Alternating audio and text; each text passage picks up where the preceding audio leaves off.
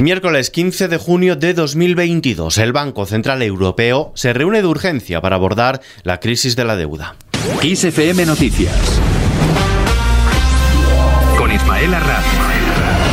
¿Qué tal? El Consejo de Gobierno del Banco Central Europeo mantiene una reunión de emergencia para discutir la situación de los mercados ante la escalada de las primas de riesgo. El encuentro tiene lugar después de que las rentabilidades exigidas a los bonos de Italia o España hayan alcanzado esta semana niveles de 2014 por encima del 4% en el caso de la deuda transalpina a 10 años y del 3% en el de la española.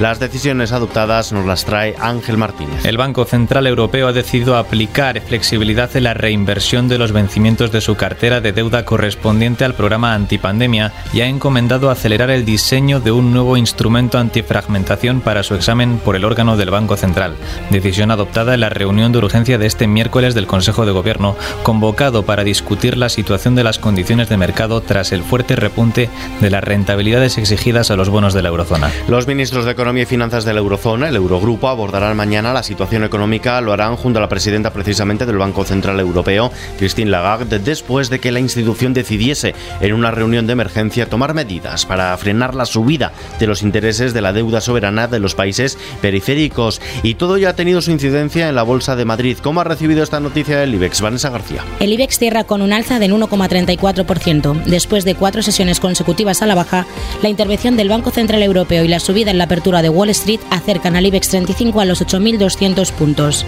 La sesión se ha despedido con Farmamar, Fluidra e IAG como valores más beneficiados.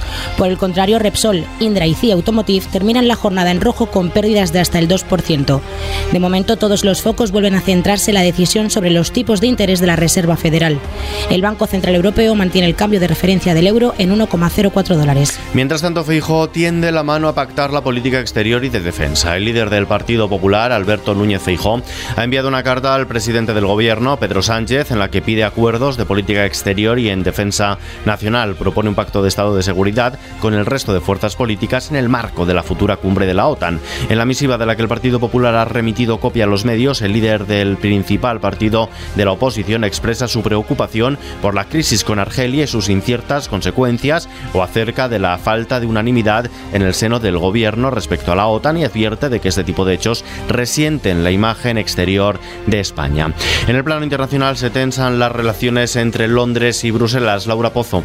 La Comisión Europea ha reactivado el procedimiento de infracción que inició en marzo del pasado año contra el gobierno británico por incumplir el acuerdo del Brexit al no aplicar el protocolo norirlandés, lo que en la práctica supone darle dos meses para dar marcha atrás en la ley que rompe unilateralmente con el pacto o elevará el caso ante el Tribunal de Justicia de la Unión Europea. Más cosas. El precio medio de la electricidad en el mercado mayorista subirá este jueves un 3,15% con respecto a este miércoles, en el segundo día de aplicación de la denominada excepción ibérica para topar el precio del gas natural para la generación de electricidad, superando la cota de los 170 euros por megavatio hora, lo que suponen 5,22 euros más que en el precio de hoy. A las puertas del verano, el gobierno vaticina una excepcional temporada turística. Itana Sánchez. El secretario de Estado de Turismo, Fernando Valdés, ha destacado que el nivel de reservas para el verano ronda un 80% del pre-COVID. En destinos como Ibiza, Palma de Mallorca o algunos de Andalucía y Canarias, se sitúa ya incluso por encima, por lo que ha anticipado una excepcional temporada alta, aunque las consecuencias del conflicto en Ucrania añaden un elemento adicional de incertidumbre. En cuanto al tiempo, la ola de calor sigue haciendo de las suyas, Adrián Martín. Más de 43 grados de máxima y noches tórridas sin bajar de los 27 grados en ningún momento del día. El jueves las máximas serán muy parecidas, con un descenso en el extremo oeste del país y también en puntos de la comunidad valenciana y en Cuenca y Albacete. Los termómetros estarán entre los 37 y 40 grados en lugares como Córdoba, Sevilla, Granada, Zaragoza, Ciudad Real y Madrid.